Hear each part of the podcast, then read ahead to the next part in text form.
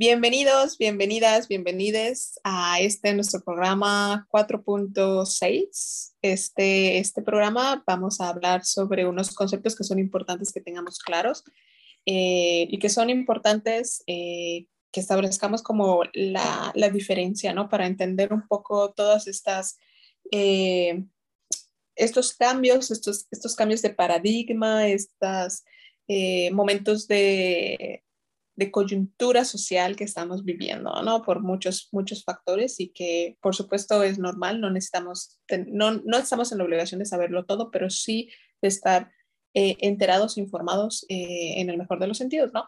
Este programa va a tratar sobre eh, qué es sexo y qué es género, ¿no? Porque solemos pensar en nuestra mente que van enlazados, que van entrelazados y no se pueden separar, pero no necesariamente tiene que ser así. Es algo que vamos a a explorar en el programa del día de hoy. Entonces, a ver, Nati, si nos puedes compartir este, cuáles son este, en, función del programa, ¿no? Para el día de hoy, ¿qué es sexo y qué es género? Hola, amigues, bienvenidos a otro programa.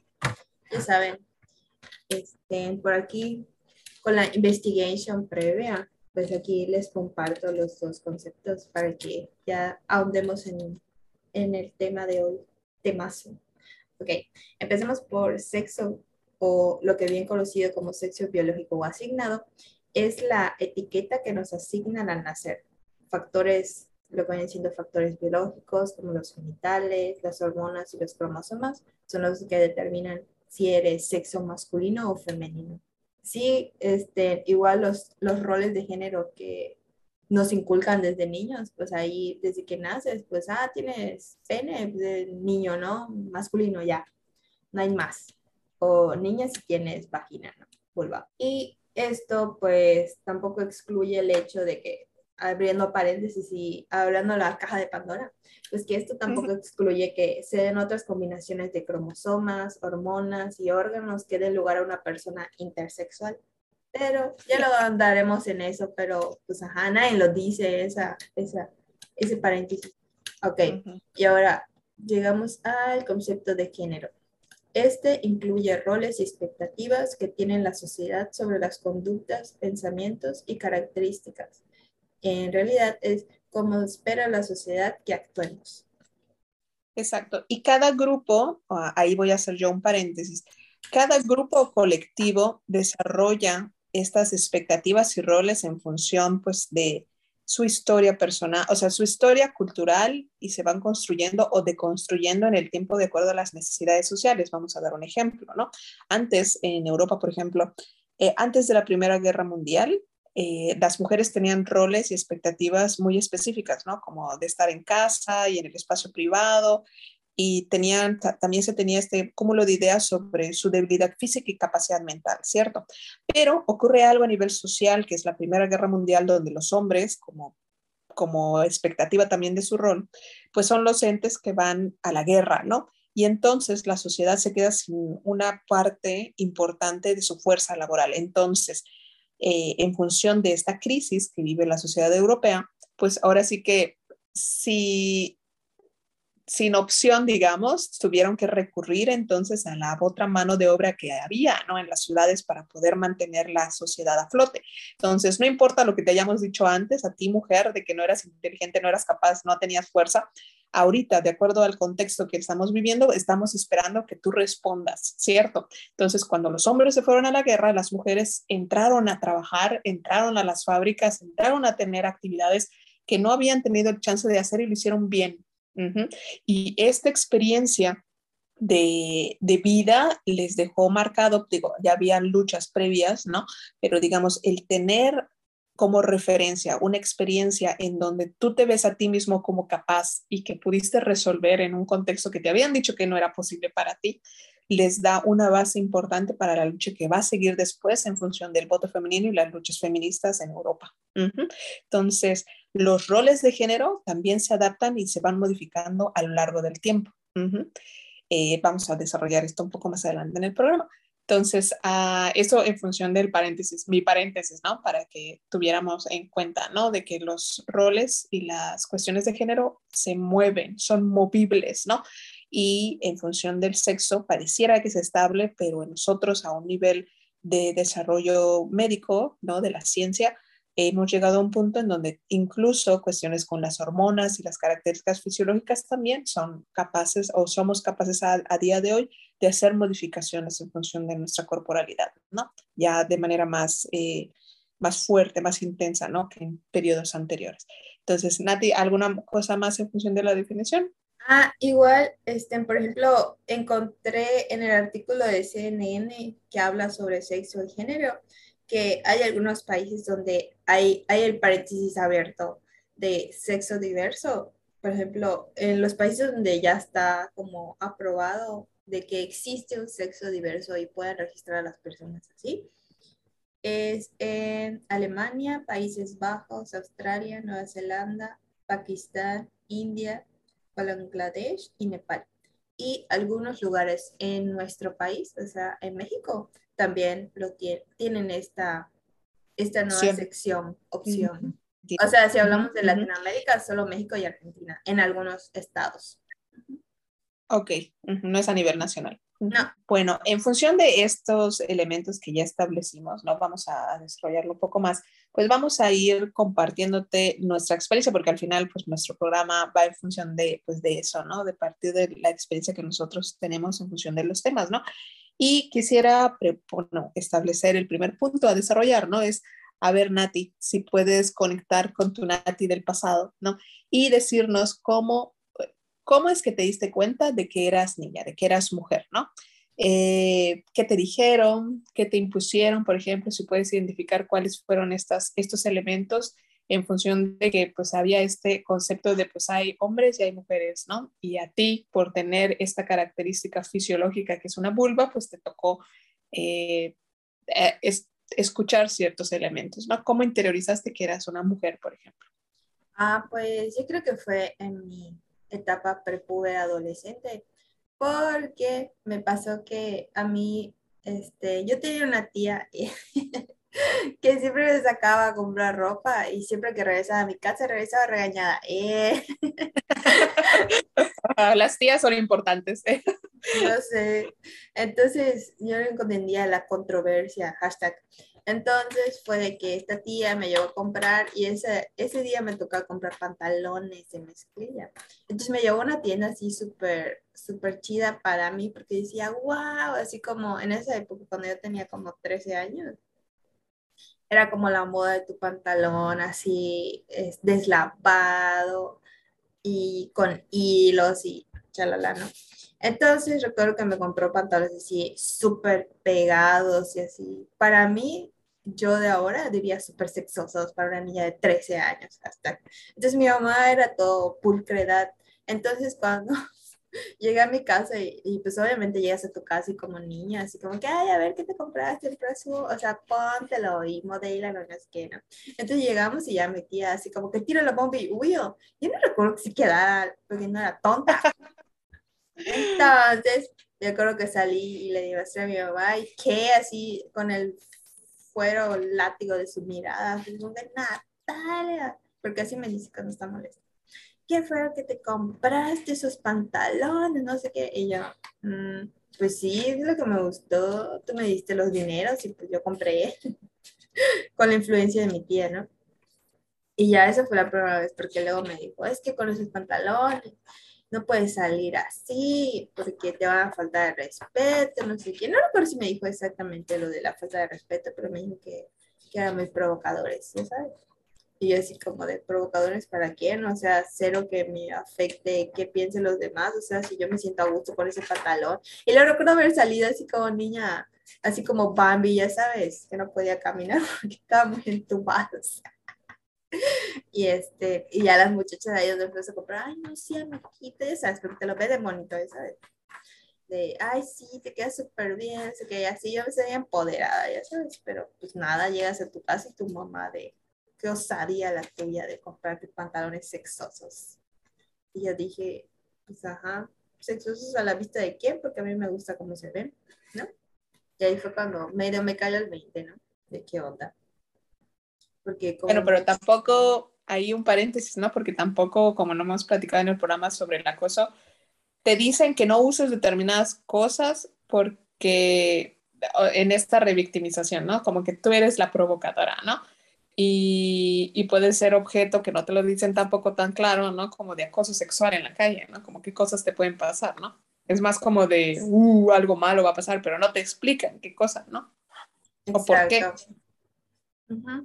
Entonces, pues, ajá, pues a mí nunca llegó mi mamá me dijo que me iba a pasar ni nada, solo me dijo de, así como dice Yare, o sea, que algo malo iba a pasar. Y sí, pasaron muchas cosas, amigas, pero bueno. Entonces, eso fue la primera como consciente de qué onda con mi ropa y que a quién, la, quién le perjudique que yo me vista así, ¿no?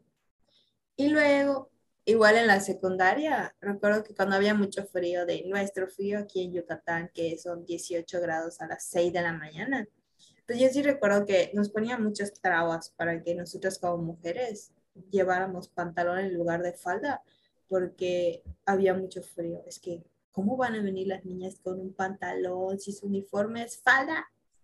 Y tú decías, y yo sí me quedaba así como que con él, pero es que ¿por qué tenemos que pelear que nos autoricen que nos podamos llevar pantalón si hay mucho frío que no entiende que sentimos o qué Ajá, Pero ahí, por ejemplo, da un contexto porque en nuestra, en algunas escuelas manejan pants, pero nuestra escuela era pública. Ah, sí, es que la escuela... Solo una opción de uniforme. Sí, claro, o las niñas era falda o falda y no había otra opción. Hasta cuando, y es que cuando nos tocaba educación física, era, tenías que llevar tu ropa deportiva aparte, porque no podías entrar con tu uniforme de, de, ¿cómo se llama? De deportes, exacto. Y los niños, pues era pantalón y camisa, entonces ellos no tenían tanto problema, tenían los, los pies cubiertos cuando hacía frío, pero nosotros teníamos las piernas todas descubiertas con el helado de 18 grados. que conste, bueno, para los que nos escuchan, yo sé que a lo mejor esa temperatura no les resultará eh, particularmente congelante, ¿no? Pero pues, ¿cuál es nuestra temperatura promedio, Nati? A ver, en la ciudad de Mérida, Yucatán. 50 grados. Con sensación, 50 grados con sensación de 80. Eh. No, digo, usualmente a lo largo del año la temperatura ronda entre los 30 y 33 grados, ¿no? O sea, esa es nuestra temperatura normal. Cuando ya nos sentimos como este calorcito rico, o sea, para nosotros es frío, ¿no? Y aparte tenemos este, un, humedad al 100, ¿no? Entonces el frío sí cala. Sí, ¿Qué más? Igual pues cuando está como la etapa de cambios en la cuerpa, yo creo que cuando me salieron mis pelos, y, y los cambios físicos también. Pues a los niños no se le nota tanto, solo en la voz. Yo sí recuerdo como los niños con su cambio de voz, pero eh, sí en los cambios del cuerpo, Porque es que una mujer no puede cargar cosas pesadas y, y así. Entonces yo creo que igual por ahí que te dice, pues, ¿y si quita que una mujer tiene más fuerza que un hombre? y Bueno, te dicen, por ejemplo, ahí siempre me ha dado, por ejemplo, en ese, en ese sentido, un tanto de, mm, porque, por ejemplo, ¿no? En contextos rurales las mujeres son las encargadas de cargar el agua, ¿no? De llevar la leña, que si tienes, o sea, si lo has visto en algún contexto latinoamericano, pues no son dos kilos lo que cargan, ¿eh? O sea, son pesos considerables.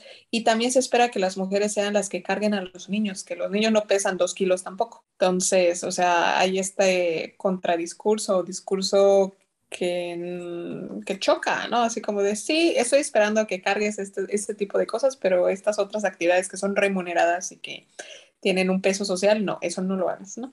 Exacto, y ahí es cuando pasamos a la brecha salarial, porque una vez que entras al mundo Godín, pues te vas dando cuenta de muchas cosas, que por ejemplo, este, los puestos o sea, de dirección y así están ocupados por 99.9% hombres y es una en un millón que es una mujer como jefa o líder de departamento. ¿Y qué otra cosa? Pues, ah, el techo de cristal, es eso, ¿no? Sí la brecha salarial y el techo de cristal, donde pues sí, los puestos, los grandes puestos están ocupados por hombres y, y es muy poca la representación en las mujeres. Lo mismo en los partidos, de hecho el otro día veía una foto de una publicidad de el Puerto de Progreso, eh, de nuestra playa más cercana, y era una foto donde creo que la única mujer era la esposa del, el ¿qué es? Presidente, principal. Y yo decía, ¿y dónde están las mujeres? En el gobierno de progreso. Exacto, la representación de las mujeres, ¿qué onda? Igual había esa foto, creo que era del Día de la Marina o algo así, y yo dije, ¿y dónde están las tenientes mujeres? O las capitanas. Exacto. Entonces, por ahí igual creo que fue aún más evidente que conforme vas creciendo, te vas dando cuenta de que sí, efectivamente, hay muy poca representación y, y que sí hay diferencia entre lo que le pagan a un hombre y a una mujer por un mismo puesto. Pero ya le cuéntanos tu experiencia. Bueno, cuando me di cuenta de que era en este, en ese constructo de espacio que a mí me tocó experimentar, ¿no? En Mérida, Yucatán, en los noventas, en México, ¿no? Creo que eh, me di cuenta, ¿no? De la diferencia primeramente, ¿no? Con, con, mis papás, ¿no? O sea, yo sí notaba que había en sus, en sus modos eh, cosas muy diferentes y mi mamá de tener como estos productos del cuidado personal, ¿no? Eh, era muy, muy consciente, ¿no? Que mi mamá tenía como perfumes, zapatos, como que era, tenía cosas más interesantes que ponerse que accesorios, aretes, no sé si recuerdan, tenía como una bolsa con muchos aretes, ¿te acuerdas? Sí, su, lo que nunca olvido es su collar chamanesco, que de hecho, hashtag, cuando trabajaba eh, en una preparatoria del gobierno, eh, a los hombres tenían como la leyenda urbana de que ella era una bruja porque todas las cositas que tenía colgadas ese, ese collar eran de brujas, porque hashtag son las brujas. Pero ya sabes, son los hombres creando leyendas sobre las mujeres empoderadas, porque era lo que era mi mamá cuando trabajaba. Era una preparatoria. No pueden creer que una vez le pusieron un, un ¿cómo se le, no es amonestación, ¿Cómo le ponen a los maestros cuando llegan tarde? Adivinen que un, un, hombre que estaba a cargo de la supervisión de lo que llegan los maestros puntualmente le puso un reporte porque esa mujer llega muy temprano. o sea, resulta, o sea, eso me lo contó mi mamá hace poco, que le pusieron un reporte por llegar muy temprano. Ya, ya. Sí, sí, sí, sí, sí, sí. Es que ella entre, este, entre sí, por supuesto, entre vocación laboral, pero también un poco entre mm, obsesivo compulsivo, ¿no? Entonces, eh, yo noté eso, ¿no? Como que era muy evidente que en su vestimenta eran muy diferentes, en sus cuidados personales o los productos que usaban eran como muy diferentes. Eh, mientras crecía, ¿no? Y luego, ya cuando estaba en el kinder, como que no notas mucho, como que no eres tan consciente de esas cosas. Para ti todos son niños y lo que sea, ¿no? Pero ya cuando entré, por ejemplo, a la primaria, que es educación básica aquí en México, de los 6 a los 13 años, ¿no? Es ese bloque de tiempo por ejemplo, ¿no? Ahí me di cuenta por, por primera vez entrando a, a, la primaria que existían estos espacios segregados, ¿no? Como de hombres y mujeres, ¿no? Que en este caso era, si tienes pene, entras a una parte, si tienes vulva, entras a otra parte, ¿no? Que eran los baños separados. Porque pues antes en mi experiencia, ¿no? En el kinder compartíamos un, unos, un mismo baño, ¿no? Eh, en la casa o en mi casa se compartían los mismos baños para todos, ¿no? Y en la, en la, cuando ya entré a la escuela fue como de, ¿cómo? ¿Por qué separan los espacios, no? Eh, eso fue uno, ¿no? Luego me di cuenta un poco más adelante, ¿no? Este, por ejemplo, ¿no? Es, toda mi educación la cursé en, escuelas públicas y en las escuelas públicas manejan uniformes, ¿no? Sexo diferenciado, ¿no? Eh, hasta ese momento, ¿no? Que eran para las niñas faldas y para los niños pantalones o shorts. Y en muchos casos, ¿no? Desde que yo entré a la primaria, ¿no? Eh, la indicación de mi mamá era como de, vas a usar este uniforme y además te vas a poner un short. Y en mi mente era como de, pero ¿por qué no simplemente pues me ponen un short como los niños y listo, ¿no? O sea, ¿por qué tienen que hacer esa diferencia? Uno, es incómodo, dos, me da más calor. O sea, si llevo falda y se me olvidó mi, mi short ese día o no tenía short limpio, no, eh, tienes como el, el mensaje de, no te vayan a ver los calzones, ¿no? Y, tú que te quedas así como que, bueno, si no quieres que vean mis calzones, bueno, ¿por qué me pones una falda entonces? ¿No? Eh, era como mi, mi, pensamiento en ese momento. Y eh, obviamente, ¿no? Conforme vas creciendo, pues experimentas en tu corporalidad pues los cambios, ¿no? Eh, un elemento que a mí me, me pesó mucho, por ejemplo, fue cuando me empezaron a crecer los senos porque me dolían, no podía dormir boca abajo, me, me, me incomodaba mucho, ¿no? Y pues obviamente con lo que ibas leyendo y lo que ibas averiguando sobre los cambios en el cuerpo en el libro de ciencias naturales, pues te dabas cuenta que los hombres no experimentaban ninguna de esas cosas, ¿no? Eh, y ya luego con la llegada de la menstruación, ¿no? Fue como de, ay, es, esto, esta parte logística que tienes que resolver también y todo el tabú que existía, ¿no? Entonces tú decías, bueno, mi condición de mujer, pues como que me va pesando, me va pesando, ¿no? Eh, también en este momento que era yo muy consciente, en este momento de transición entre, tú tienes como entre 12, 13 años hasta los 15, yo sí recuerdo haber experimentado con mucha inseguridad en función de mi cuerpo, ¿no? Porque eran como muchos cambios, era mucha transformación en un periodo muy corto de tiempo y era como de estar mentalmente y emocionalmente agotado por estar asimilando todas esas cosas y escuchar al mismo tiempo desde fuera como todas las expectativas de lo que supone, se supone tú debes de llenar, ¿no? Como mujer, ¿no? Entonces era como de, ah, sabes que es mucho, es demasiado y aparte con lo que yo internamente tengo que lidiar es demasiado, ¿no? Y, ¿qué más? ¿Qué más? Eh, creo que eh, esos son como mis recuerdos más, más pesados en función como de esto, ¿no? Ya luego si me acuerdo, pues ahí ahorita lo mencionamos más adelante, ¿no? Como otro elemento, eh, a ver, Nati, ¿no? ¿Cuándo te diste cuenta que había un trato diferente o diferenciado entre hombres y mujeres y qué sentiste o pensaste al respecto? Eh, hace poquito de la empresa donde trabajo eh, se construyeron las oficinas administrativas cerca de la fábrica. Entonces fue de que, pues nada, o sea, tú abres la puerta que da hacia los baños y es un tirón muy largo en el que están primero los lavabos de los hombres y luego los lavabos de las mujeres. Entonces yo dije, ay, por, por flojera de, ay, pues si yo estoy en el camino, dije, ay, me voy a lavar las manos en el de hombres, ¿qué más da? Además no hay nadie, dije, no había nadie en ese momento. Cuando de repente a veces lavaba mis manos, estaba tranqui y feliz de la vida porque empoderada, rebelde, y soy rebelde, ya saben. Entonces, estaba lavándome las manos en el de hombres, según, ¿no? Y en eso entra mi amigo, no vamos a quemar a nadie, y me dice mi amigo, Nati, ¿qué haces lavándote las manos? Y yo, en el de hombres. Y yo, ¿y a mí qué me importa? Yo puedo lavar las manos donde yo quiera. Y me dicen, no, porque por eso hay lavados de hombres y lavados de mujeres. Y a mí, ¿quién me va a venir a decir algo? Y entonces agarré y yo le dije, es que yo soy yo soy bi o algo así, le dije. Pero en broma, ya saben, porque echaba relajo porque eran las 7 de la mañana, no había tomado ni mi café.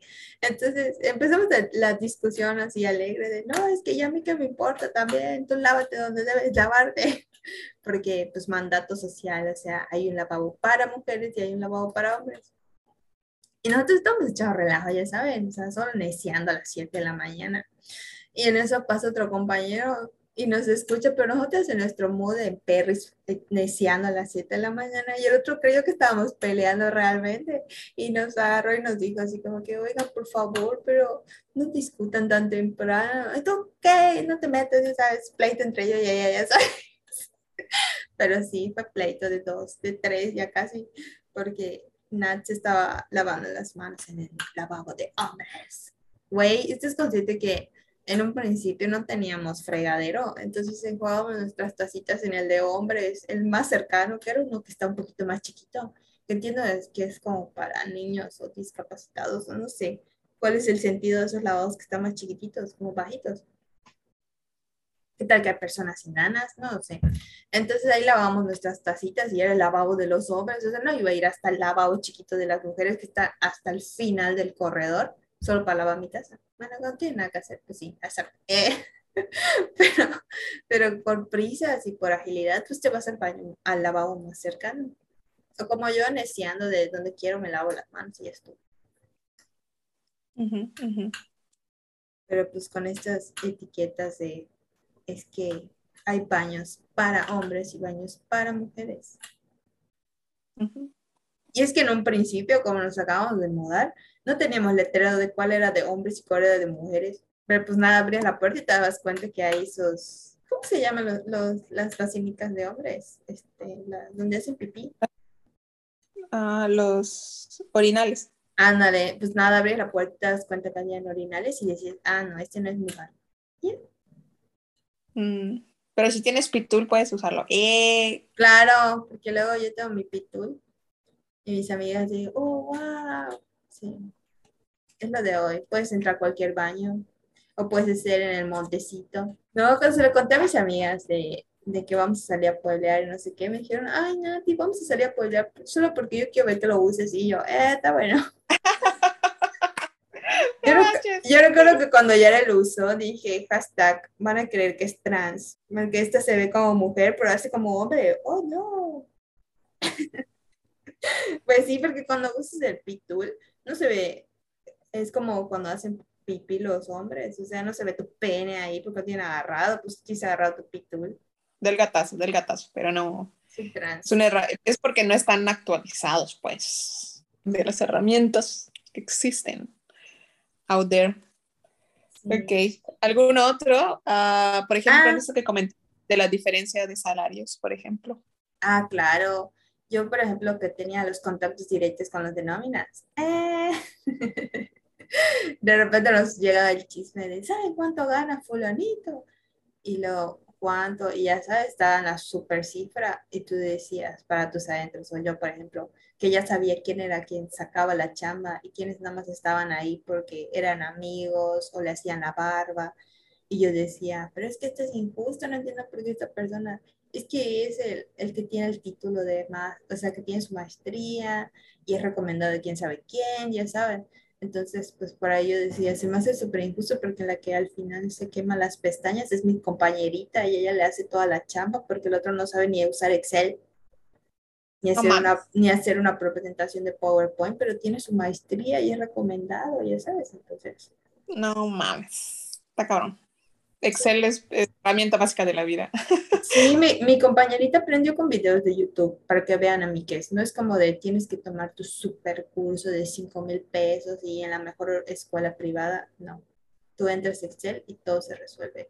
Digo, tú entras a YouTube y todo en tutoriales. Sí, digo, el que quiera resuelve, ¿no? Busca cómo. Y fueron lo que hicieron mis compañeritos. Y mis compañeritos, bueno, esta compañerita creo que tiene, no tiene carrera, creo o está trunca. Ajá, exacto. Eso es algo que en algunas empresas te detiene mucho. Y el, el, pelo, ya el pelo. Es que, por ejemplo, en mi familia nosotros tenemos un sobrino. Entonces pasó que al principio su mamá, porque no lo podían controlar, yo creo. Eh, es cierto. No lo sé, es que los niños es muy difícil que se dejen cortar el pelo, ¿verdad? Tienen como una asociación media rara, o se alteran cuando les tocan su cabello los desconocidos. En general, niños y niñas, ¿no? Ah, Tienen miedo a cortar, a que les corten el pelo porque creen que les va a doler. Lo ah. ven como una extensión de su cuerpo, entonces no saben que no duele. Entonces mi hermana no quería llevarlo porque además se le veía bonito su pelo largo. Era como su amigo, no voy a decir su nombre, que es francés. Entonces yo creo que se sentía identificado igual con su amigo porque los dos tenían su pelo largo, ya saben. Pero mi mamá estaba sobre, sobres que lo llevaban a cortar porque, adivinen que parecía una niña con su pelo largo. Entonces los niños no deben tener el pelo largo porque solo las niñas tienen su pelo largo. Entonces ya hasta que mi mamá no dejaba de fregar a mi hermana en el sentido de ya llévalo, llévalo y así, pues lo llevaron. Pero pues ajá, o sea, pues el amiguito de, de, mi sobrino, pues sí es pelo largo y no hay ningún problema en que lo tenga largo. O sea, estás consciente que los niños a los dos años no saben, no distinguen y la sociedad puede hablar, pero al final, ¿qué más da, Pero sí, a los niños no se les puede permitir su pelo largo. O como la pareja de Yare, eh, que tenía largo y, y, es hombre y tiene, ya está grande. Eh. O Yare que lo tiene corto y él lo tiene largo, o sea, son una pareja del otro mundo porque ¿cómo va a estar el hombre con su pelo largo y la mujer con su pelo corto? Ya saben. Porque los estereotipos, ya saben. Yo en función de esto, cuando eh, me di cuenta, ¿no? Que había un trato diferente entre mujeres y hombres y qué experimenté, cuáles fueron como mis, mi sentido y mi pensar. Bueno, me di cuenta ¿no? Por ejemplo, ¿no? Que había un trato diferenciado como en esto de ser hombre y ser mujer o, estos elementos, por ejemplo, ¿no? Ya he dicho esta anécdota antes, ¿no? De que eh, tenemos nosotros un hermano que es el sándwich, ¿no? Entonces, eh, estábamos nosotros, tendría yo como unos ocho, Nati tendría como unos seis, él tendría como unos cuatro o cinco años. Eh, y estábamos jugando a disfrazarnos porque teníamos antes en la casa unas bolsas enormes con disfraces, ¿no? Entonces estábamos jugando a disfrazarnos y le pusimos, creo que un disfraz de mariposa, algo así, o sea, ya sabe, ¿no? En este, en este sentido de disfraces, ¿no? Y, y estábamos jugando y demás, todo bien tranquilo, ¿no? Y en eso llegó mi papá y nos vio jugando y vio a su niño, ¿no? A su hijo disfrazado de algo que entre comillas no correspondía ¿no? Esta idea de el ser masculino. Entonces, no, no, no, no dijo eh, algo fuerte o algo estridente, pero su expresión y su lenguaje corporal como que sí cambió el ambiente en el que estamos y entonces como que nos dijo en un tono como de, de urgencia o de regaño, ¿no? Así como que, que le quitáramos eso a Andrés porque eso no era para él, ¿no? Entonces me quedé así como de, oye, ¿y qué tiene de malo esto que yo me puedo poner en mi corporalidad y que para ti no, es, no, no tiene nada de, de, extraordinario, pero si él se pone esto, entonces está mal, ¿no? Entonces ahí entendí que había una transgresión, que algo estaba, entre comillas, incorrecto si un hombre usaba algún, alguna vestimenta, algún signo, entre comillas, que las mujeres podían usar sin ningún problema, ¿no? Entonces ahí fue como que me di cuenta de esto, ¿no? Eh, también, por ejemplo, me di cuenta de que había un trato diferenciado, por ejemplo, mi mamá le dijo a mi papá, ¿no? Así como que ya era momento que se lo llevara con él a las obras o que conviviera más con él, porque pues, en la casa, cuando mientras él está creciendo, pues convivía más con nosotras, ¿no? Y, y según ella, ¿no? Como que necesitaba esa figura masculina para empezar a entender la diferencia, ¿no? Porque pues, según ella, él se comportaba demasiado eh, femenino, ¿no? Entonces eh, para ella era como algo incorrecto, ¿no?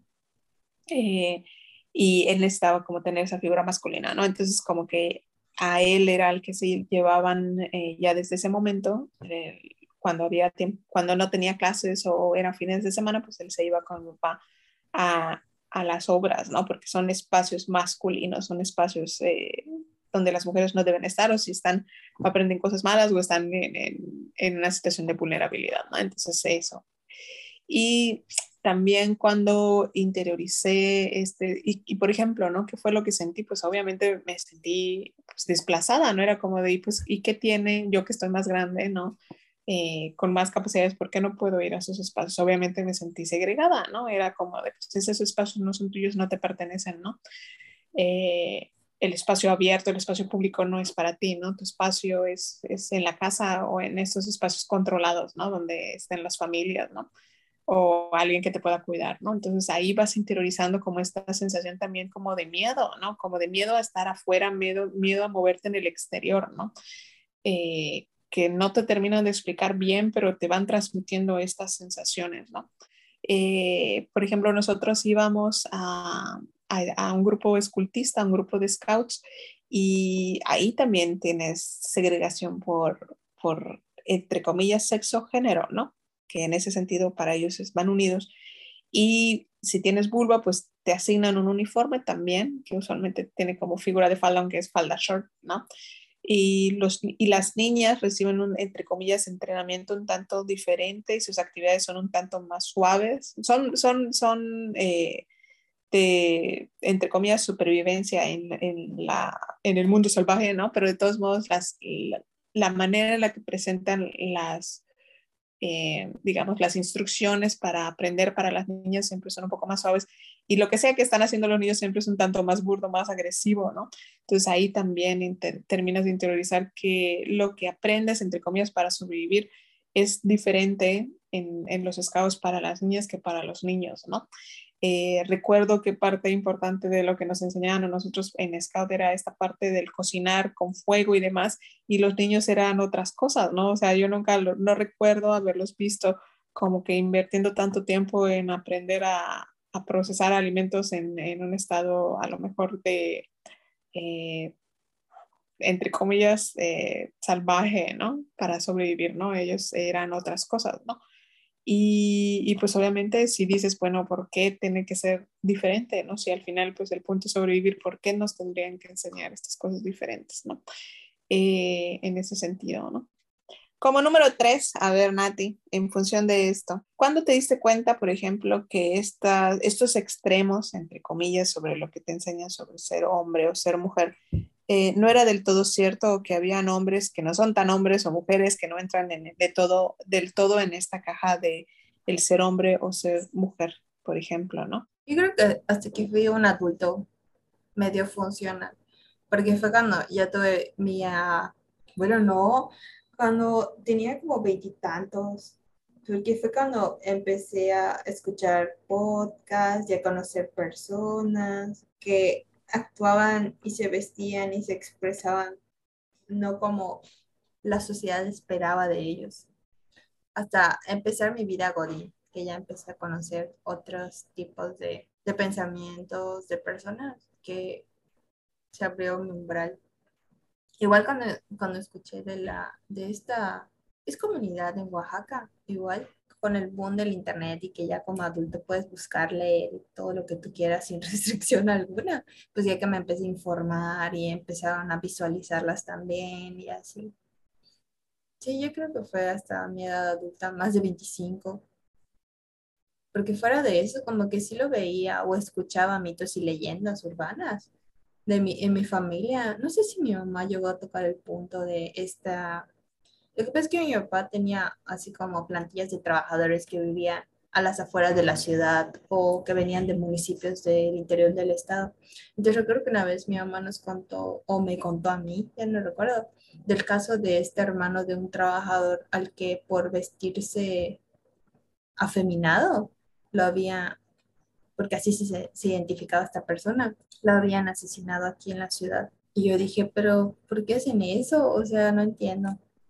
Y fue hasta mi adulta que, pues nada, escuchando los podcasts y algunas entrevistas que poco a poco fui como sensibilizando al respecto y descubriendo que habían otros tipos de expresiones y que había gente que, que no los respetaban, que creo que al final como decía el gran Benny, respeto el derecho ajeno es la paz, pero pues hay gente que no respeta.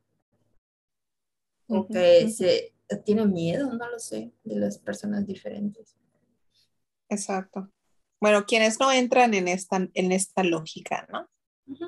O quienes se salen del borde de la lógica, entre comillas, de lo que está, entre comillas, correcto sobre ser, ser hombre o ser mujer, ¿no? Como este, como a lo mejor estas únicas dos opciones de entender el mundo, cuando no realmente eh, entrar o comportarse del, al 100%, entre comillas, sobre este, estos entendidos, eh, caen unos extremos casi irrisorios, ¿no? Y que decíamos en otros programas, si, siguiéramos al pie de la letra estas instrucciones, por ejemplo, sociales que nosotros recibimos en nuestro contexto, por ejemplo, se anulan muchas de nuestras posibilidades como, como seres humanos, como entes complejos, ¿no? Porque dentro de estos roles o expectativas o mandatos que se les impone, por ejemplo, eh, o se trata de imponer, ¿no? A aquellos cuerpos, a lo mejor con, con pene o con, con, una vulva, ¿no? Eh, es que en el caso de los que tienen un pene, ¿no? Es que no pueden conectar con las emociones más allá de la ira, ¿no? Como que su única eh, emoción permitida es, es la ira, ¿no? Pero los seres humanos experimentamos otro tipo de emociones, ¿no? Si has visto, por ejemplo, intensamente, ¿no? Es una película donde te explica eh, de manera magistral, ¿no? Cómo la convivencia de estas emociones y el ser consciente de estas emociones eh, es importante para nuestra calidad de vida y para nuestra salud mental también, ¿no? Porque mm, lo tenemos, tenemos ese dato, ¿no? En el caso, de, por ejemplo, de Yucatán, que ranqueamos en, en los primeros números de suicidios, ¿no? El, quienes se, han suicidado, pues son mayoritariamente hombres, ¿no? Hombres que no sabemos su, su estado de salud mental. ¿Por qué? Porque pues, en este entendido cultural no conectan con su tristeza o no se permiten conectar con su tristeza o con su fragilidad o con el miedo o con todas estas emociones que son, son, son normales en los seres humanos, pero que ellos han interiorizado en un cierto nivel que no se pueden permitir tener y no se pueden permitir expresar, ¿no? Entonces, eh, por ahí podría ser un hilo interesante analizar, ¿no? O en el caso, por ejemplo, de las mujeres que no se les permite dentro de las emociones a conectar, como por ejemplo la ira, ¿no? Eh, la ira, la molestia, la agresividad son emociones o posibilidades de reacción que se anulan en las mujeres y que pues una está en todo su derecho de tener, tener estas emociones, ¿no? Si se ha transgredido un límite para con una misma, ¿no? Y, son necesarias también, ¿no?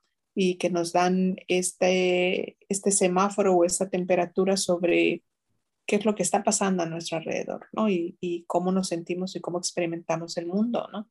También eh, en este entendido, ¿no? Que era lo que yo platicaba, por ejemplo, en el inicio, ¿no? Eh, esas expectativas se van construyendo en, dependiendo de cada grupo y de cada tiempo, de cada necesidad de esos grupos en particular, ¿no?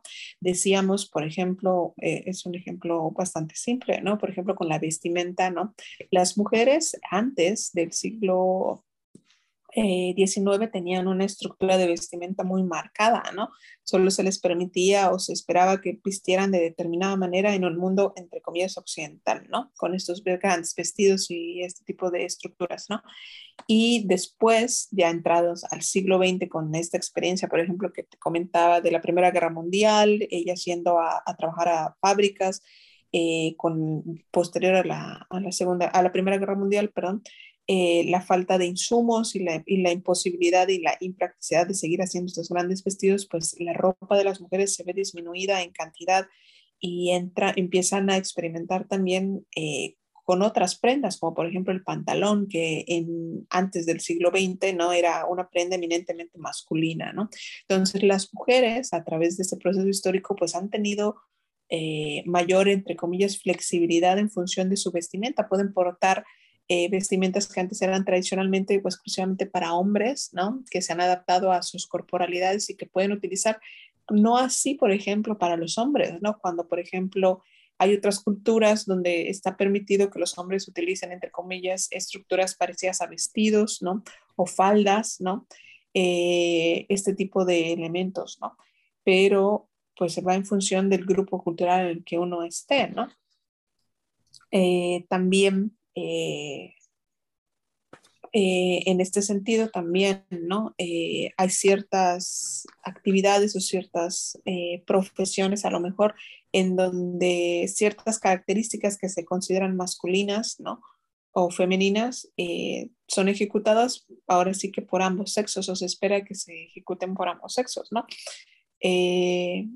por ejemplo, ¿no? Pensemos en en estas actividades tradicionalmente eh, asignadas femeninas, que son como el cuidado, tienes enfermeros, ¿no? Que están a cargo del cuidado de, los pacientes, ¿no?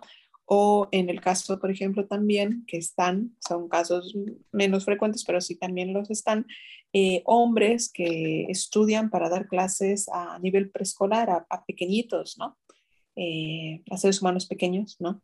Eh, que usualmente este tipo de rol o de actividad se suele establecer o se suele asumir de manera cultural que son mujeres quienes van a estar a cargo de los niños, ¿no? Pero eh, también una observación, por ejemplo, en una de las investigaciones en función de los roles de los profesores hombres eh, a cuidado de niños en edad preescolar, era que, por ejemplo, en ciertos espacios eh, había una carencia de una figura masculina para estos niños de edad preescolar y el hecho, por ejemplo, de que tuvieran profesores, ¿no? Eh, desde este momento en sus vidas académicas, para ellos era un peso importante, ¿no? Porque era tener una referencia masculina eh, relacionada al cuidado, a la educación, mucho más sensible de lo que podían encontrar en el espacio exterior y que también les podía servir de referencia, ¿no? Entonces, eh, ahí también estos, eh, entre comillas, rupturas de estructuras tradicionales, ¿no? Entonces, eh, también lo tienes, ¿no? Con ejemplos de, por ejemplo, ingenieras, ¿no? Nati mencionaba esto del Día de la Marina en Progreso, ¿no? También hay mujeres capitanas, ¿no? que son en el caso, a lo mejor no son tan abundantes, pero sí, los, sí existen, sí los hay, ¿no? Y que son en este sentido, pues, irrupciones en espacios y en roles que eran antes exclusivamente de hombres, ¿no? Eh, no sé, Nati, si tienes alguna otra, alguna otro ejemplo que quieras eh, poner en este sentido. sobre estas, estas ideas de que los hombres son muy hombres o las mujeres son, son o deben ser muy mujeres, ¿no? Ah, sí, por ejemplo, en una empresa donde trabajé, sí recuerdo que había una persona que era abiertamente gay, pero que gustaba de ir a la oficina con maquillaje y o sea, con tus sombras. No recuerdo si dijeron que usara labial, pero con tu sí se delineaba o se depilaba y estos, o sea, como detallitos en su aspecto físico que hacía que fuera más evidente que era gay. Y yo sí recuerdo que me llevaba, por ejemplo, con el departamento de IT y, y, sí recuerdo que de repente salía la plática, ¿no? De, ay, es que este, qué bueno que lo sacaron, porque no soportaba que viniera así o así. Y yo decía, y sí les cuestionaba así como de, bueno, ya tienen que te afecta que él venga maquillado, o sea, te perjudique en algo, o te estaba falta de respeto o algo así. Y yo decía, no, es que no está bien, ya saben, y se excusaban en este, pues idea no. ¿no? De, pues, no mm. está, es que no está bien, o sea, y, e, y yo vuelvo al, es que por el miedo que tienen o lo que les dijeron que debía hacer o lo que la sociedad establece que debe usar un hombre y que debe usar una mujer, se me hace muy estúpido pensar así. Ahí voy a apuntalar una cosa que Nati mencionó. Digo, no lo vamos a desarrollar en este programa. Este programa es solamente para hablar sobre cuestiones de sexo y género, ¿no? Eh, que, que dimos la definición al inicio, ¿no?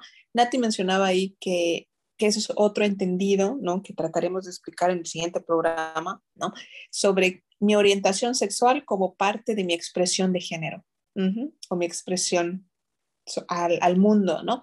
Eh, y ahí, entre comillas, se tiene la idea que las personas con orientación gay eh, necesariamente tienen que tener una expresión de género opuesta a su sexo. O sea, si yo tengo un pene y soy y tengo una preferencia por personas de mi mismo sexo, otros hombres, ¿no? Mi expresión al mundo, mi presentación al mundo tiene que ser entre comillas femenina, pero eso no es cierto. Yo puedo tener un pene, sentir atracción sexual, emocional, intelectual por otros hombres y estar completamente cómodo con mi expresión más, en, entre comillas, una expresión masculina tradicional. Puedo lucir el, ser el más masculino, pero siento atracción por otros hombres. No necesariamente tiene que ir así, pero lo vamos a, desarrollar en el siguiente programa, que va en función de expresión de género y orientación sexual. En este solamente eh, trataremos de desarrollar sobre esto que es el sexo, que son las características fisiológicas, y hormonales y de genes y estas expectativas sociales, ¿no? Que giran alrededor de, pues, esta idea de que, bueno, si tienes un pene, pues te toca manejarte y expresarte y moverte en el mundo de una manera, y si te tocó que tienes vulva, pechos y menstruación, bueno, se espera que tengas estos elementos, ¿no? Eh, por ejemplo, Nati, eh, platicando o preparando el programa, tú mencionabas esta idea de que ibas a decir de el ejemplo de tu hermana que según que era, era, era gay, pero ¿qué, qué hiciste? Ah, es cierto, yo por fregar nada más, ya saben, hasta por meterle de, de, mi, de mi sazón al caldo. Eh. Es que, ajá, pónganse, mi hermana mayor, este, por muchos años, pues, por mucho tiempo. O sea, que soy yo. toda su vida, eh, que hasta que ya pues nunca tuvo pareja oficial presentada a la familia. Entonces había dudas de mi mamá y una tía sobre su, su ¿cómo se llama? Su orientación. Orientación, ándale. Y, yo dije, ay, vamos a meter relajo. y ya, ¿Pero cuáles fueron? Es que ¿Cuáles fueron las, los argumentos según... las red flags de que Yareli fuera gay era que nunca tuvo pareja, nunca había presentado a nadie, nunca había, le había dicho a mi mamá de, ay, me gusta este muchacho o algo así, ¿no? Porque Yareli no era así, o sea, cero hablaba con nosotros. Era un ente más viviendo en la casa, pero un ente desconocido de tercer tipo. Eh. Era un ente que vivía en la casa, pero nadie sabía su orientación, nada. Y además se vestía así media, media masculina, entonces como que eran más puntos a su favor de es que... A ver, a ver desarrolla el punto, o sea, ¿cómo, cómo me vestía? A ver. Ya no era afeminada, o sea, en la prepa era así muy, muy, muy de cubriéndomelo todo y así, o sea, no tenía este aspecto de, ay, me voy a super arreglar y como como las chavas de su edad, ¿no? Eh, como la chaviza de, maquillada, depilada, con el pelo así, con la última tendencia, no cero. Yareli solo quería cumplir y pasar sus materias y chingue su mouse, ¿no? Le valía su aspecto físico y, y, pues eso era otra, una red flag de que Yareli tiene tiene tendencias a, a, parecer hombre, ah, entonces, y nunca ha mm. presentado ni ha hablado de un chico que le llame la atención, otra red flag, y nunca ha tenido novio, hasta donde sabíamos, ¿no? Entonces en eso estaba, ¿no?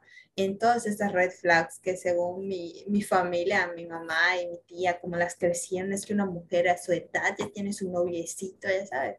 Pero no manches, luego, luego la, la, la, no sé, como la... Oye, las opciones tampoco eran así como que, put, maravillosas, ¿no? No, pero espérate, el doble discurso, porque luego llegabas a tu casa y tu mamá, no vas a tener novio hasta que termine la carrera. Entonces, ¿sabes? Pues, explícamelo, ¿cómo quieres que yo te presente a alguien si me estás diciendo que no va a poder tener novio y mientras yo vivo bajo tu techo, pues tampoco te puedo presentar a nadie? Entonces, pues tampoco era como muy lógico lo que cuestionaba de Yareli.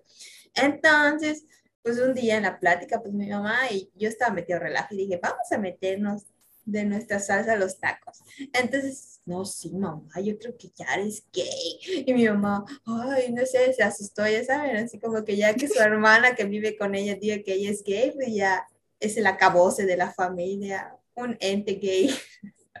Porque hashtag, hashtag se viste como hombre, no tiene pareja y, y así, y, y pues nada, ya. Ah, y además tenía el cabello rebelde. Y soy rebelde y se quería cortar el cabello como hombre, o sea, ya esa mujer ya está perdida, ya saben, ya. Era, la oveja negra de la familia, rebelde y además gay, o sea, hello. Entonces, entonces ya estaba establecido con mi mamá y mi tía por mía culpa que ella era gay. Porque hashtag su hermana que vivía con ella la conocía más que cualquier otra persona del mundo mundial y yo metía relajo, ya sabes. Pero sí fue muy divertido. Hacer es que, que ya era gay y luego SAS, corte B, ya era con pareja. Eh. ah, pero mucho, mucho, mucho tiempo después. Ah, sí, muchísimo tiempo después. Pero fue muy divertido hacerle creer a mi familia que ya era gay. Eh. Porque tenía tenía temor de Dios de cuestionarlo, ya saben, entonces era Yareli, oh no, era la innombrable la familia. Tiemble.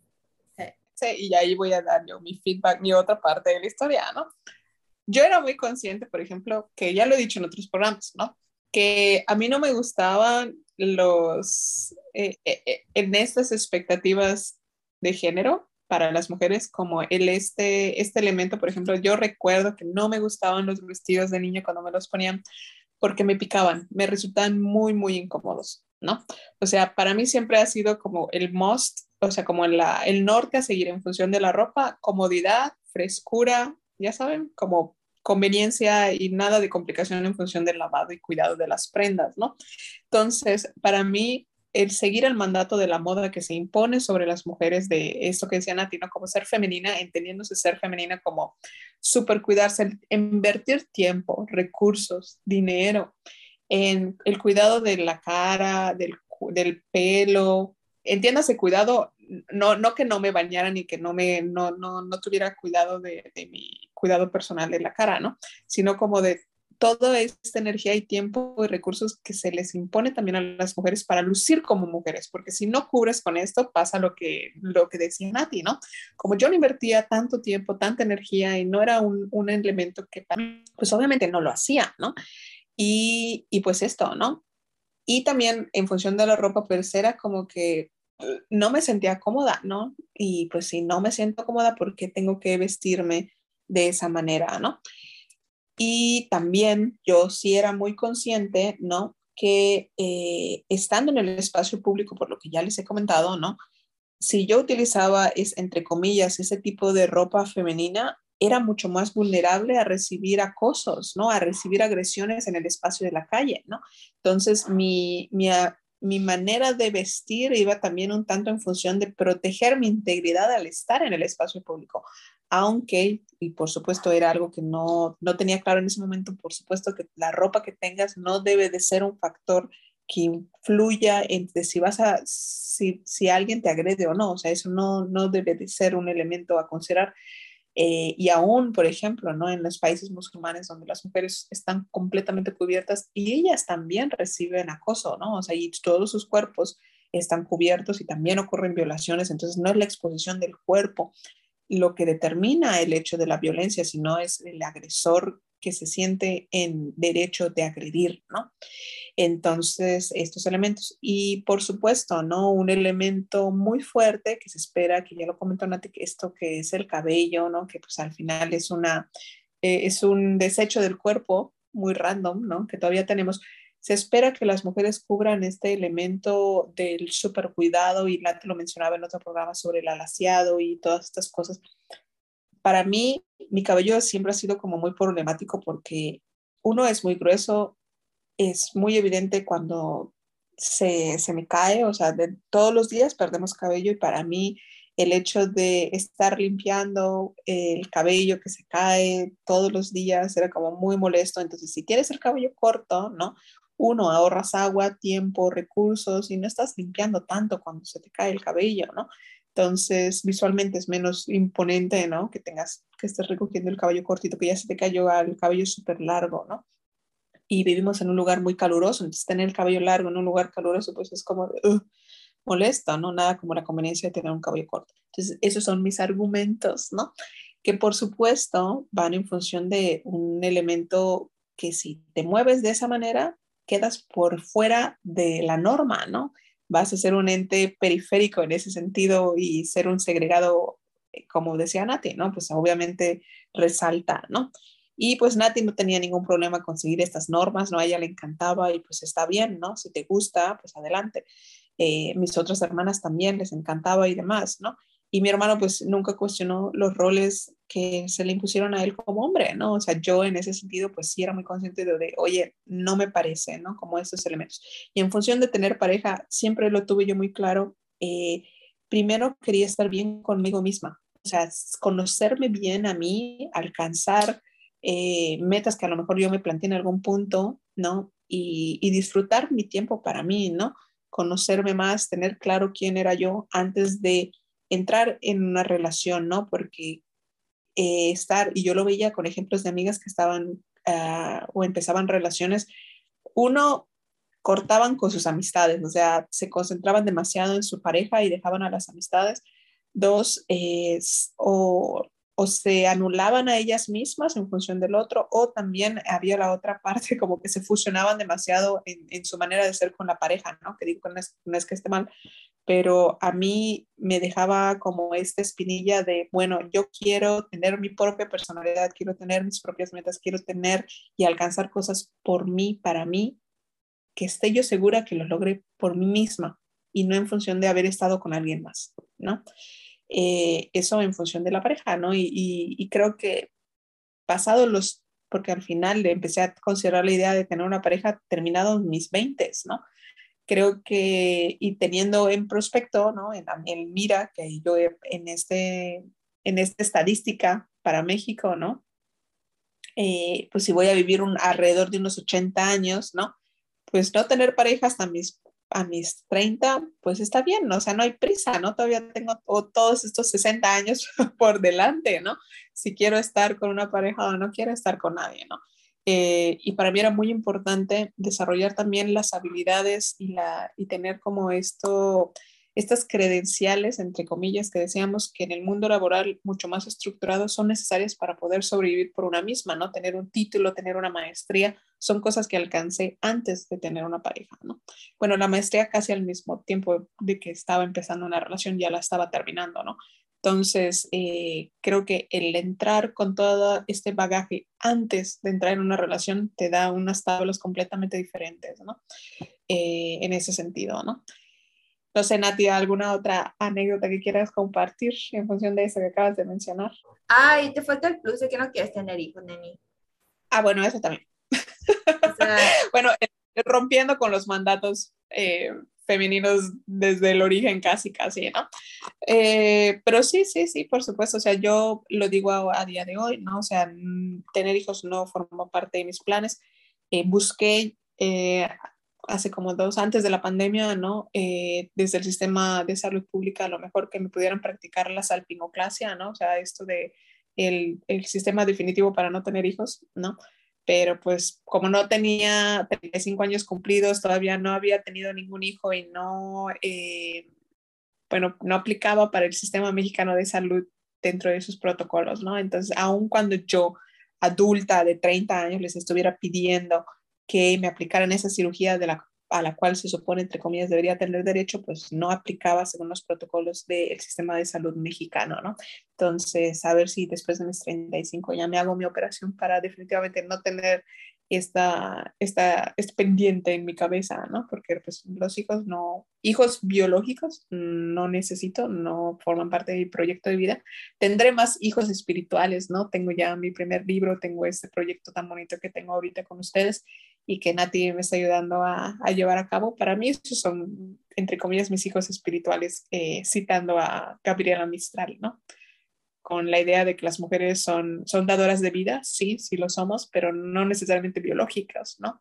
Podemos desarrollar proyectos, podemos hacer empresas, podemos hacer eh, cosas increíbles que no necesariamente están ligados a, a, la procreación de vida biológica de otros seres vivos como tal. Claro, es que Yare, ¿quién te va a cuidar cuando seas viejita? ¿Quién te va a mantener? Exacto, ¿no? Bueno, si no es, si hacen cuentas lo que te cuesta tener un hijo, en vez de que lo gastes en el hijo y lo pones en una cuenta de banco para tu manutención de vejez, pues también ahí resuelves, ¿no? Digo, hay, hay muchas maneras, si lo piensas con detenimiento, ¿no?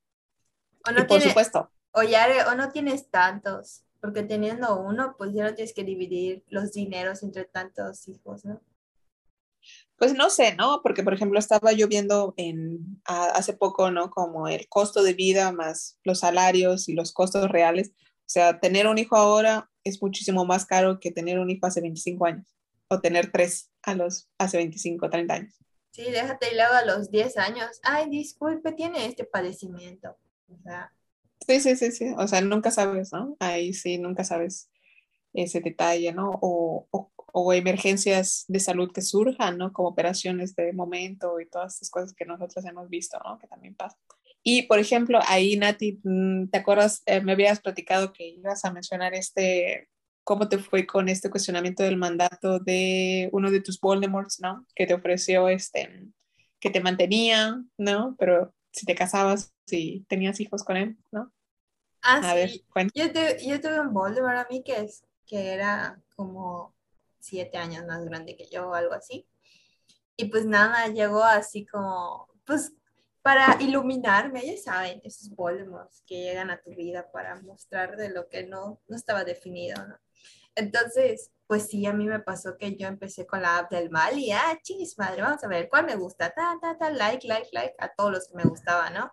Entonces de repente me tocó un Voldemort que era de nacionalidad alemana, más grande que yo, que llegó así como de, mira, pues es que amiga, yo ya tengo resuelta mi vida. Y me mostró así como su, su cuadrito de Excel de, mira, aquí están mis ingresos y yo solo tengo que dar órdenes y ya estoy, puedo viajar, puedo darte todo lo que tú quieras y así, ¿no? Y yo, ah, chido, ¿no? Y de repente a los meses de estar saliendo me dice, bueno, este, ¿cómo te explico? Que si esto quieres que funcione, pues nos tenemos que casar el próximo año y nos vamos a casar aquí, por hablado de México, y en Cancún, y en Alemania. Pero igual, o sea, yo ya quiero hijos, entonces me tienes que dar hijos el próximo año también. Y yo, fue así como de, neni, ¿cómo te explico? No sé si quiero tener hijos, no sé si me quiero casar, y si me quiero casar contigo. Apenas estoy empezando a usar la del mal. Tú eres uno de tantos, ¿no? Y yo quiero seguir conociendo gente. o todo eso me vino así como flashazos y dije, güey, no estabas buscando lo mismo. Y a mi responsabilidad afectiva bebé de parvulitos bebé dije, pues es que yo no puedo seguir con este hombre si no estamos buscando lo mismo. Y fue de que al mismo tiempo, este, en, en, el mismo Inter, pues yo seguía saliendo con gente porque él vivía en playa, o sea, estaba como establecido en playa, lo que veía que, que mexicana caía con sus ofrecimientos, ¿no? Entonces fue así como de, ¿cómo te explico que pues no? Y recuerdo que se lo conté a, mis, a mi mamá y a mi tía y me dijeron, Nat, esa oportunidad no se da dos veces en la vida. Y yo, así como de, ¿cómo? ¿Perdón? O sea, sí, es que yo dije, güey, pues en tu aspecto de vida, en cómo a ti te crecieron, pues sí, lo entiendo, o hasta, no déjate, ella es mi abuelita, te lo, te lo creo, ya sabes, porque pues era, güey, te compraban y el mejor postor, pero ellas que tuvieron la posibilidad de estudiar, de prepararse, de ser mujeres independientes, que me vengan a decir que esa es la mejor oportunidad que vas a tener en tu vida, fue así como de, mm, no lo sé, Rick, como que algo no me cuadra, ¿no? Entonces como que yo lo carburé conmigo misma y todavía si llegué a la oficina y se lo conté a mi mejor amiga y me dijo, Nat, ya, tómalo, ya, ya, ya. Y yo así como de, güey, eso es lo que tú quisieras, ¿no? Pero, pero yo no sé si eso quiero. Entonces fue así como que me cayó el balde de agua fría de, oye, tú, ajá, ¿qué estás buscando, no? Y yo dije, pues no estoy buscando lo mismo que tú en estos momentos de mi vida. Así que te lo, agradezco, te, te lo agradezco, pero no. Y ya, y terminé con él pero fue de que él me dijo, pero vamos a seguir platicando, ¿no? Y yo, ah, está bien, ¿no? Siempre y cuando respetes que pues yo no estoy buscando lo mismo que tú y que no me voy a casar contigo ni hoy, ni mañana, ni nunca, no por lo menos en estos momentos de mi vida. Y ya, pero luego yo conocí a otro chico con el que sí, otro Voldemort también, pero bueno, este, pero pues yo decía, ya estoy saliendo con alguien más, ya por respeto a la otra persona también. Creo que ya las insinuaciones que este alemán ya me estaba haciendo era así como de, quiero sexo contigo. Y yo, güey, ya estoy saliendo con alguien más, ¿qué parte no entiendes? ¿no? Y, este, y sí recuerdo que me dijo, ¿cuándo? Entonces, si estás saliendo con alguien, ya vas a tener hijos y así. Y yo, no porque estoy saliendo con alguien significa que tengo planes, los mismos planes que tú. Y ya, y fue de que lo bloqueé y como a los a la, a los, al año, yo creo, me volvió a agregar en Instagram, ya la pendeja que lo agrega. Y, y lo agrego a mí que y fue de que solo para ver que quería mostrarme todo lo que me perdí, ya saben, porque hashtag encontró a la mexicana que sí quería que la mantuviera y que le diera hijos y que se casara con él y shalala, ¿no? Pero pues tú dices, por respeto que otras mujeres quieran o tengan ese plan de vida o que haya, las hayan crecido así. Pero para mí fue muy, creo que fue muy evidente que, que yo quería salirme de, de, ese, de ese, no sé, de esa expectativa que la sociedad todavía tiene para con las mujeres. Y dije, no, por lo menos no en estos momentos de mi vida, no quiero que nadie me mantenga, ni quiero tener hijos, ni siquiera estoy segura si quiero tener hijos. Pero sí, al día de hoy hay vatos mecos en países primermundistas que siguen buscando a mexicanas o latinas que, que no sé si en su mequez piensen que todavía hay mujeres con preparación, estudios y así que van a caer en su trampa. Pero hasta aquí mi reporte de los mecos. ok, bueno, muy bien. Entonces, eh, cerrando o para cerrar el programa, a ver, Nati, ¿qué nos puedes decir sobre ¿Qué has aprendido, qué te has deconstruido en función de la diferencia que tú has interiorizado sobre sexo y género? Yo creo que fuera de lo que la sociedad me, me diga que tengo que hacer o cómo me debo vestir o cómo me debo cortar el cabello. Ajá, o sea, todo. Pues yo creo que al final, creo que debemos usar, vestir y actuar como mejor nos parezca siempre y cuando respetes a, a las otras personas, sin importar lo que la sociedad te establezca. Y nada, siempre procurarte, porque me pasó que mi mamá, por ejemplo, hace poco se pintó el cabello de rojo y ella se mueve en camión. Y lo que ella no pensó o no vislumbró es que había la posibilidad de que le faltaran el respeto porque tiene el cabello rojo. Ella me contó que un día, ya llegando a la casa, estaba por cruzar la avenida y un hombre le gritó puta. Mm. O sea, entonces fue ahí cuando a ella le cayó el 20 de que también le podían faltar el respeto por pintarse el pelo de un color que ella quisiera. Entonces, ¿qué tal? Pues también Me lo voy a pintar ahora de colores. Inténtalo ya, por lo menos tú tienes a quien te defienda, porque para eso sirven los hombres. ¿Cómo está? ¿Cómo decía Marta de baile? Para que saquen al ladrón. Para que ayuden en caso de inundación. Exacto. eso es lo que le decía la abuelita. abuelita. La abuelita de Marta. Pero sí, pues nada, amigas, siempre y cuando pues no te expongas, porque pues imagínense mi mamá, una señora de casi 60 y más, entonces le faltaba un respeto en la calle para haberse pintado el cabello de rojo. Pues nada, pues tengan cuidado nada más por esa parte, porque pues es que, pues nada, la sociedad y, y pues quienes crecieron a los hombres de hoy día, ¿no? Igual con qué ideas y todo eso, pues también siguen las ideas machistas y todo y pues no falta el médico que te falte respeto en la calle. Pero ya saben, tienen herramientas, pueden tomar sus cursos de defensa personal, ¿no? Sí, al final es eso, estar preparada para lo que sea que te vaya a coger en la calle. Muy bien. Y en función de esto, ¿no? Sobre qué hemos, qué yo, por ejemplo, he aprendido en función de esto del sexo y el género, creo que de alguna manera en mi fuero interno, antes incluso de tener como los conceptos teóricos como tal, para mí estas diferencias entre inequidades, ¿no? Al final son, son desigualdades que hay entre el trato y las oportunidades de vida que pueden tener los hombres y las mujeres. Para mí era muy evidente, ¿no? Muy injusto. Y, y en función del tiempo, mis lecturas, mi acercamiento, por ejemplo, a la Universidad de, bueno, a mi facultad de antropología, ¿no? Gracias a haber estado en esos espacios, me dio una, una visión que me ayudó a comprender el, el por qué, ¿no? El por qué y, y el, el, que simplemente confirmar mi, mi, mi, mi, fuero interno, ¿no? Que no estaba bien, que no es correcto estas inequidades y que en nuestras manos está el que podamos eh, mejorar las condiciones de vida. Tenemos testimonios, si, si miras para atrás, yo sé que a día de hoy faltan muchas cosas, ¿no? Siempre van a faltar cosas, pero si tenemos la perspectiva hacia atrás, eh, nos da una dimensión eh, interesante para apreciar qué tanto nos hemos movido sobre las cosas que son a nuestro, a nuestro punto de vista mejorables, ¿no? Eh, creo que en función de esta parte del sexo y el género, ¿no? Eh, quedará un poco más claro para el siguiente programa, ¿no? Cuando hablamos sobre, sobre la expresión de género y orientación sexual, pero eh, en función del género, ¿no? como decía yo en un inicio, ¿no?